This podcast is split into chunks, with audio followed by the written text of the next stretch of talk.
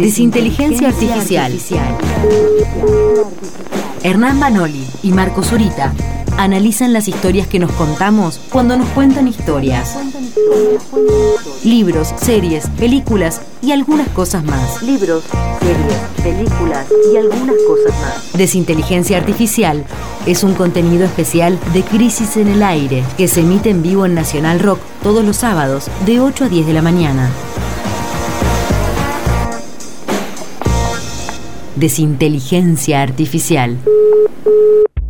Desinteligencia Artificial conmemorará el aniversario del Mundial. Hablaremos sobre un libro de dibujos como contrapartida de las figuritas y también haremos comentarios sobre la pérdida de brillo entre aquel diciembre y este. Bueno, bloque de desinteligencia artificial. Tampoco sabemos si es el último o no. Estamos acá con Marco Zurita. ¿Qué tal? ¿Cuánta incertidumbre? Así estamos, navegando las aguas de la incertidumbre. Hernán Manoli, ¿estás por ahí? Hola, ¿qué tal? ¿Cómo están todos? Buen día. Buen día. Pero para compensar la incertidumbre vamos a hablar un poco de alegrías, según tengo entendido. Mm, bueno, sí, alegrías efímeras, como todas las alegrías, ¿no? Este, hace un año, hace exactamente un año, el 9 de diciembre del 2022. ¿Qué, estaban haci- ¿Qué estábamos haciendo en este momento? Em, Argentina había pasado a la semifinal, No, No. no, te estás adelantando. Vos A los cuartos. En, en tu tiempo, en tu tiempo a los cuartos de final. Era el día en que jugamos contra Holanda. Habíamos, le habíamos, Cuartos. le habíamos ganado, Cuartos. claro, le habíamos ganado a Australia, ya estábamos envalentonados, había pasado todo el, el primer momento donde pasaba que pensamos que nos quedamos afuera y estábamos esperando a Holanda. Países Bajos. ¿Cuándo, se jugó. ¿cuándo Y fue el partido con Holanda? Y, y- y habíamos, habíamos encontrado un enemigo, ¿no? Que era Bangal. Sí, Ah, claro. el es verdad. partido en el que se desata Messi. Sí, vos- el- el- exactamente. que haces bobo, pero- Eh, Es el día del andá para allá bobo. claro, ¿Pero eso fue el 9 mismo? fue el 9 de Ah, diciembre, ok. exactamente, el 9 de diciembre así que se cumplen 365 días de eso. ¿A qué hora? ¿Te acordás? Y, Fue a la noche. No, a la tarde. a la tarde. ¿O a la mañana o a la tarde? Uno la tarde. A la tarde. No, fue a la tarde, creo. No sé. Eso ya, ya tanto no me, no, me, no me acuerdo. Lo que sí es increíble, ¿eh? todo lo que pasó en el medio, ¿no? Esto parece que fue, pasar- fue el Mundial del 82. El Holanda, el- estaba Cruyff en ese Holanda de hace un año. Y Mario Alberto Kempes estaba, Claro. para citar una cita futbolística hoy que va a ser fundamental también. ¿Por qué? Es fundamental. Y juega Rosario Central contra la semifinal, contra River, Ah, mirá. en Córdoba y Está estoy saliendo, el país está termina el paralizado, programa. Está paralizado por eso. Termina el programa y voy para allá. El mirá. gran acontecimiento de este fin de semana. Mirá. Vas a llegar en 15 minutos, muy bien. Bien. Bueno, eh, nada, eh, pensamos en eso. eh, hace un año, justo que de- del Mundial, pensábamos en que ese momento fue como muy especial, donde estábamos todos muy en una. Y ahora estamos todos muy en otra. Entonces, por eso es como las, las publicidades de antes y después, de- del pelado con, después con la peluca. Esto sería un poco lo mismo. Sí, ¿no? El Hair Recovery. Ajá. Así que bueno. Pero bueno, le voy a dar el, el pase a, a Hernán para que plantee sus, sus cuestionamientos. Bueno, muchísimas gracias, Marcos. Eh, a ver, nosotros quisimos plantear este tema hoy porque, por un lado, no queríamos cerrar este año sin ah, recordar el primer aniversario Sí. de, de esto tan lindo que, que nos pasó a todos. Y como ustedes bien dicen, eh, como hay, unas, hay nubes grises en el, en el futuro, eh, no queremos dejar pasar la oportunidad. En segundo lugar, porque me parece que hay una pregunta que está dando vueltas y que en alguna reunión en la que participé eh, con Mario estuvo dando vueltas, que fue, ¿preferís haber ganado el Mundial igual o que haya ganado Milei? Muy buena pregunta, ¿eh? A Y ver. Creo que esa es la pregunta, esa es la verdadera pregunta que define a los argentinos de bien. Eh, que, que- que hoy en día es, es un campo semántico eh, en disputa. Y bueno, obviamente que los argentinos de bien que compartían conmigo esa, esa junta estaban todos a favor de haber ganado el mundial, ¿no? Eh, pero bueno, después se puede complejizar la respuesta. Y a propósito de esto, eh, por un lado, me parece que en lo que estuvimos hablando un poco con Marcos en la previa, hay dos aristas. Por un lado, bueno, la, la- la- la- la asunción de Milei mañana, Mm. que va a cambiar un poco, me parece, la agenda y el tablero de, de las discusiones. Eh, y por otro lado, la cuestión de que hoy en día hay una crisis en la selección argentina, ¿no? Fuimos tan felices eh, y bueno, vieron que Scaloni está amagando por renunciar, con renunciar, eh, hay muchísimos rumores. No termino de se entender bien. La Copa América. ¿Qué pasa? Ahora, ahora, vamos a ir, ahora vamos a ir un poco a Ah, eso. bien. Creo que Marcos tiene, tiene algún tipo de, de hipótesis. Pero yo también quería hablar, aprovechar, como siempre hablamos de libros, porque somos un programa cultural y a fin de cuentas somos un espacio más dedicado a la cultura y a la banalidad. Eh, pero nos la tomamos en serio también. Vieron que esta semana hubo una polémica por unas declaraciones de un escritor en un, en un programa. Tu tocayo. Eh, hay un, mi tocayo, mi querido tocayo. Hay un libro que a mí me gustó mucho a propósito de eh, esta cuestión de el año de haber eh, salido campeones del mundo. El libro se llama 18 de diciembre. Eh, lo publicó Galería Editorial, que es una editorial que a mí me gusta mucho y me gusta mucho por la idea.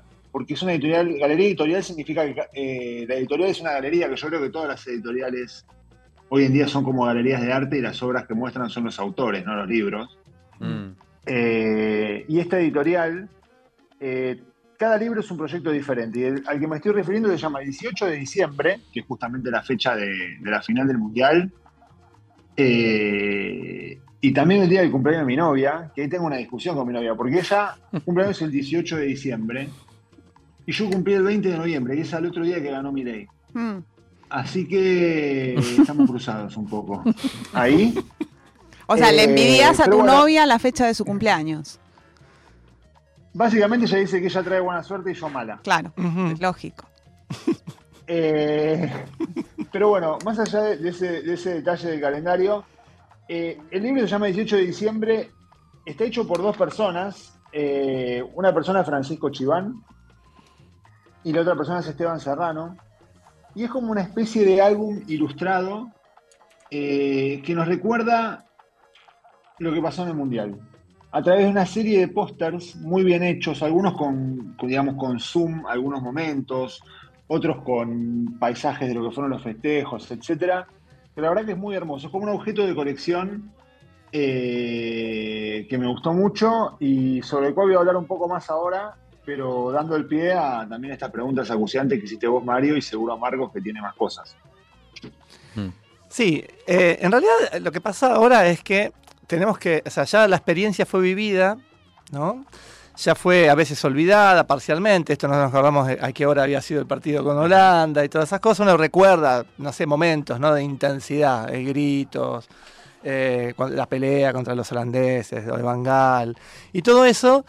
Pero y ahora que se cumple un año estamos, y esta columna es parte de esa misma cosa, es como, bueno, intentando abrir el cajón y vol- volviendo a ver las fotos de las vacaciones. Claro. Eh, y entonces hay un montón de proyectos que tienen que ver con eso. Esto que está mencionando Hernán es uno, en donde, bueno, ahí se recorta eso.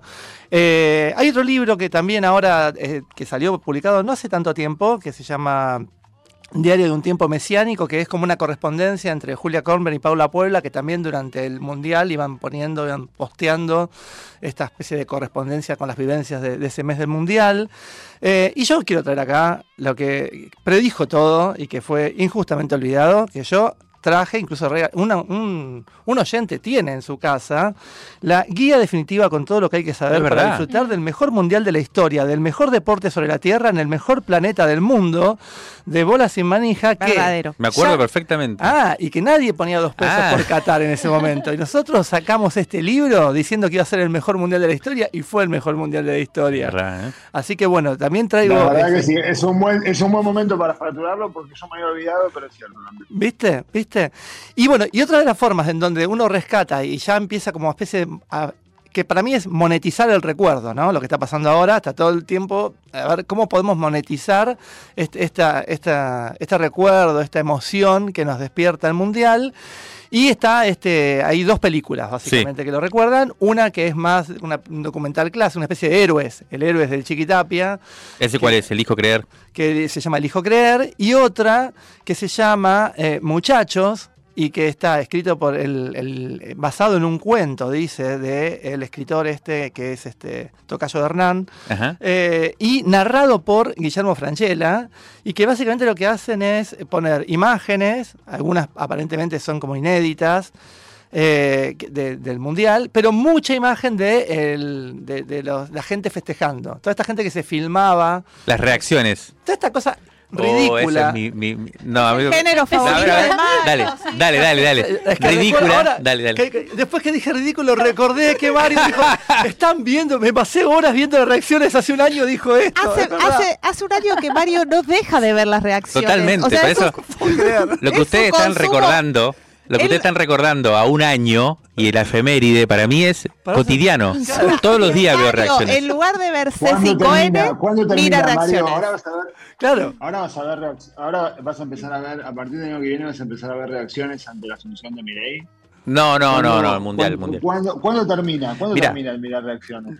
Hay- ¿Hasta hay- cuándo se puede estirar? no, no, el Porque- tema es el mundial. El tema es el ¿Sabés por, mundial. qué te hago la, ¿sabés por qué te hago la pregunta? Sí, ¿Por? No, más allá del chiste con que más, te hago la pregunta porque justamente Sí. eh, en el libro este, digamos, del que yo hablé, A ver. el libro se presenta, el libro se presenta como una especie de antiduelo, ¿viste? Que me gustó esa idea. Hmm. Porque dice, bueno, cuando pasa algo feo, una pérdida importante, etcétera, uno queda con el duelo y lo va elaborando y el dolor va volviendo como en oleadas cíclicas. Claro. Y lo, y lo que plantea en, en- en- en la introducción de este libro eh, Francisco Chivanes, este libro es un antiduelo, es como es, es una manera de descargar ese antiduelo que era cada vez te volvía la alegría, ¿viste? Claro. Y yo creo que en esto que vos estás diciendo de ver las reacciones hay algo de eso, ¿o no? Totalmente. Es una cosa impresionante porque además las reacciones. Todo el mundo se grababa. O sea, hay mucho, mucho en, en Yo vi lugares, una en reacción de tu familia, de hecho, ¿o no? Hubo una, creo que contra Holanda, si no recuerdo. No, sé si fue contra Holanda o alguno de esos partidos que grabaron una partecita. Pero no, no, pero las reacciones, te juro que es un género. Y hay, una, hay un elemento clave para las reacciones en este mundial y en esta final, que fue el tercer gol de Argentina. En lo cual nadie sabe si fue gol o no fue gol. Ese momento y las reacciones frente a ese momento. Total, la duda, la duda de que Messi No, sale corriendo. no sabés lo que es, Hernán. Tienen que verlo eso. O sea, hay muchas, pero muchas variantes de cómo reaccionamos frente a ese gol que era pero no era y que se gritó, después se dejó de gritar y la gente con... Y, bueno, y ¿Y después esto por dónde lo ves? ¿En YouTube? Ponele. YouTube, así te empiezan a salir. Vos ves una, dos, y empiezan Claro, a salir misiones en la frontera con Brasil, en, en cualquier barrio del conurbano, en Rosario. El, el algoritmo huele sangre y te lo empieza a Sí, el- familias de clase media, de todo, de todo, de todo, de todo, de todo. Y bueno, y, y después, muy impactante también, el llanto. El último penal es, la- digamos, el 80, yo diría yo, por ciento de la gente llora, hombre, mujer, o cualquier, cualquier tipo, la gente termina llorando en vez de festejando. Yo empecé a llorar desde que empezó el partido, en este partido, me acuerdo. Mm. Ya me la pasé llorando. Mirá vos. Bueno, bueno, eso. Eh, Entonces, esta película es para vos, Mario, porque lo que tiene es que, imagínate, narrada por Franchella, ¿no? No, So- no, o sea, no, con una ya me narración, mataste. una narración sobreactuada sobre un guion escrito por alguien que ya que, que tiene el talento literario de, de, de- de un- de una revista deportiva, de un diario deportivo, es básicamente eso. eh, buscando todo el tiempo lo quille, esto es, de- todo el tiempo es, es como buscando la emoción, todo el tiempo. Entonces es como la emoción, el adjetivo, el coso, todo el tiempo esa, esa forma horrible de, de- de escribir deporte, que es muy difícil escribir sobre deporte si no caer en eso, evidentemente. Y todo eso más los videitos de YouTube. O sea, perfecto. Es este es genial. Me parece que estás ejerciendo un típico, eh, un típica... Una eh, falacia ad, ad videum. Una típica actitud, actitud psicoanalista de reprimir el deseo. El deseo. No es llorón, discúlpame, pero el deseo no es llorón. El deseo es festivo o en todo caso malo. El deseo es venenoso. este, pero bueno, sí, sí, no sé, es como uno cada vez, cada vez que pasan estas cosas, en cómo la literatura, cómo estos narran el- en estas, estos eventos, uno extraña más a, a Fontana Rosa. Es como que son todos sapos por un mundo con más Fontana Rosas y menos sapos, ¿no? Sería mi mi- Y aquí. ¿Sabes a quién extraño? Muy ¿Sabes bien. a quién extraño también? ¿Sabes a quién extraño también? ¿A quién? Eh, a Marcelo Araujo. Mira, qué extraño que. Ahora, a- ahora que dice. Y, y en los relatos de Marcelo Araujo, la verdad que a mí me gustaba mucho cómo relataba Araujo. Me parece que las transmisiones que tuvimos eh, en este Mundial acá en Argentina fueron muy buenas. O sea, eh, fueron muy bien cubiertas y con periodistas, además que, bueno, lo, lo- lo sentían mucho. Pero me parece que faltó algo. Mm. No sé, a mí lo que me pasó un poco en el orden de lo que decía Mario fue, no sé, ver el relato en italiano, ver el relato en inglés, ver el relato en otro idioma. Mm. Y como que encontraba algo más poético en muchos casos, Mirá. o, o más, más elaborado Puede ser, que ¿eh? los que tuvimos nosotros. Capaz que porque lo tenemos muy cerca también, ¿eh? Ojo, Sí. capaz que es una- un, un error de perspectiva lo que estoy planteando. Pero me parece que, que sí, que este fue un mundial eh, donde nos quedamos muy con, con lo- los recortes, ¿no? Los recortes de las reacciones, los recortes de los videos de Instagram, los diferentes recortes, y, y- y- y faltó un poco de esa narración más. Siento que faltó un poco de esa narración más articulada.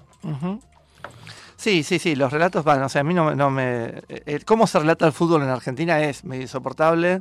Uno cuando ve los videos viejos, desde el, de- el estilo inglés de Mauro Viale al principio de las transmisiones, que era nombrar los jugadores y nada más. Sí. Nombrar los jugadores y gol. Y listo, ahí está. Es como Bueno, pero el famoso gol de Maradona por Víctor Hugo. por Víctor Hugo. Bueno, eh, tenés ese momento que es un poco más épico. Y, y después tenés esto de ahora, que también, bueno, también... el- de el- la época igual también, Sí, ¿no? el como que- no hay una voz, no, son cosas. Este nada, que relataba, este que relató el mundial este y también se filmaba llorando mientras relataba. Ah, por favor, eso no puede ser bueno.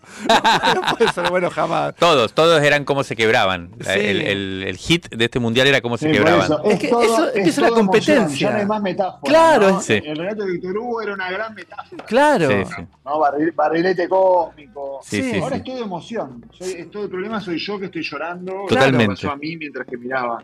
Ya no hay- Totalmente. No hay más narrativa, ya no se narra más, ya no se, no, no se, no se intenta historizar los momentos o hacer algo.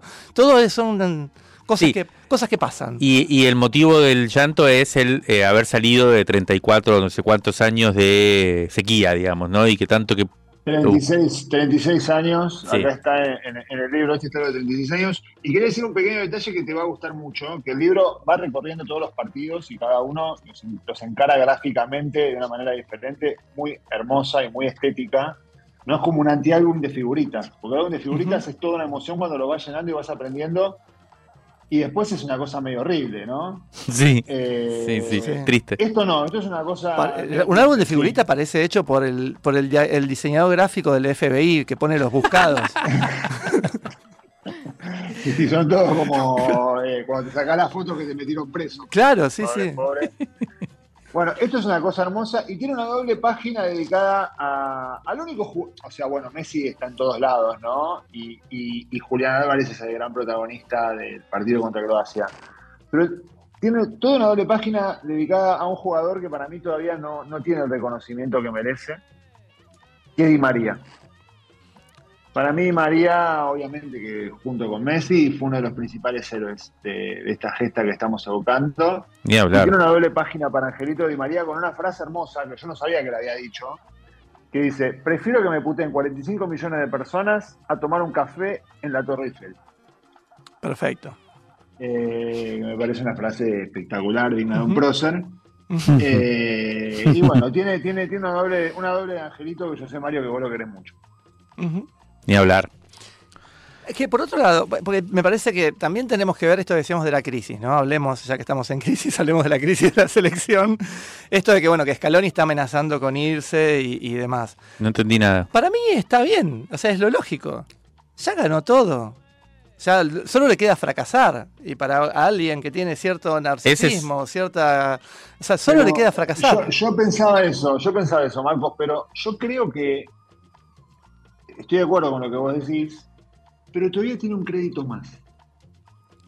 Sí, Eh, Como que creo que como, como ganó el mundial, si en el próximo no, no sale campeón, igual se puede ir y en 12 años volver. sí, sí, sí. Porque probablemente va a haber sido el, último que lo sacó campeón. Ujú. Yo estuve investigando un poco este, esta crisis que Mario eh, dice que no, no está clara y tiene razón, no está clara.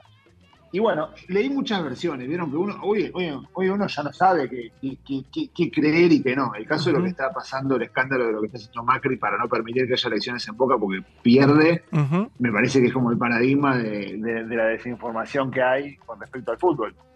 Pero la- muchas versiones de diferentes fuentes que yo leí coincidían en que Scaloni estaba un poco molesto Mm. Con, eh, Con cierta falta de, for- de profesionalismo en la logística y en la organización de... ¿De qué? Ahí nos quedamos. Sí, se perdió. ¿Eh? Sí, eso, yo escuché lo mismo. la mañana te A ver. lugar y te hace llegar a Santiago del Estero para jugar contra Curazao. Claro. ¿viste? Que le ofrecen tres mangos más. Igual me Y parece bueno, raro que ese sea el motivo. Con, con rivales de jerarquía, eh, en lugares que a los jugadores no les cueste tanto llegar para no desgastarlos tanto, que valoricen el trabajo con la selección. Eso fue lo que yo leí que como que es lo que más prima. Repito, no sé si es verdad o mentira. No sé, eso ya estaba de, capía- ya estaba de antes. Yo recuerdo un posteo de los jugadores diciendo, quejándose de las condiciones en que viajaban y todo en las giras previas al Mundial, tipo cuando ya estaban en las eliminatorias de este Mundial pasado. Eh, Sí. a mí, Si uno yo- seguía yo- por yo- el sistema draconiano que implementó Chiquitapia para la venta de las entradas a la selección, Sí, eh, uno supone que es bastante real lo que lo, lo de este rumor, ¿no? sí. Que digamos que haya, que haya elegido bien a Scaloni y que haya ganado la Copa del Mundo no significa que sea un genio ni mucho menos. No. No, no, no, Eh, bueno, no debe ayudar, nada de eso debe ayudar a que él quiera seguir y una vez que ya lo logró, dice, bueno, también pone ciertas condiciones y esas condiciones no se las dan, también se puede ir tranquilamente. Yo apoyo la sensación de que él ya siente que va a fracasar, que si se va ahora es un buen momento para irse y, y debe empezar a sentir de verdad, él dice que es algo personal, que ya no, que siente que no tiene como tantas eh, ganas ni fuerza, porque es verdad que ya la motivación se cae, tanto que hablan de la motivación en Sí. el deporte y todo. ¿Qué motivación tiene? Acá un oyente calificado, que se llama Sebastián Rodríguez Mora, eh, opina también, que acaba de escribir una gran nota sobre Boca que vamos a publicar pronto en Crisis. Eh, dice que Scaloni, que Bilardo estaba a punto de renunciar cada 15 días cuando fue DT eh, después de salir campeón en México. Ujú. Así Bien. que bueno, que siempre es un quilombo la selección. Tenemos, nos hacen señas acá que parece que estamos en offside. estamos por entrar en Sí, offside. claro. Simplemente, últimas cositas para cerrar el tema de esto. Es en- el antes y el después de, bueno, Di María ya lo nombró recién este, lo recién. Hernán, eh, que bueno, que está, eh, volvió al Benfica, un tipo que está. Vuelve a Central en junio. Y, a- y exactamente, eso es lo que iba a decir. Que vuelve a Central, es el Vuelve a único. Central en junio. Es el Sí. único de todos estos que, que vuelve, que más, vuelve. que, más prócer que nunca. Para Libertadores. Sí, perfecto, perfecto. Eso es genial, es realmente genial. No, ni Kun Agüero, nadie de los que dijeron que iba a volver volvieron. Y sin embargo, él vuelve. Eh, Kun Agüero se quedó jugando videojuegos y hablando bien de Milei. Y Chicos, nada. dejen de abrir Bueno, eh, ramitas, En les pido, en por la favor. no ganó nada. Esta columna la vamos a postear. bueno, y Tweet fijado. Bueno, nada, entonces vamos a cerrar acá. Bueno, no, y pará, dos cositas. El, el Papu Gómez, la debacle del Papu Gómez, eso hay que nombrarlo. hay que nombrarlo. o sea, Eso merece una columna. Uh, es yo, verdad. creo que, yo creo que las quilombo. dos películas, las dos películas de la selección y el caso Papu Gómez merecen otra columna. Sí. estemos transmitiendo. También quedó en la nada, eso, muy raro. Para mí el spin-off del Papu Gómez, como Boa Fett, el Boa Fett de esta, de esta- de esta selección tiene que ser.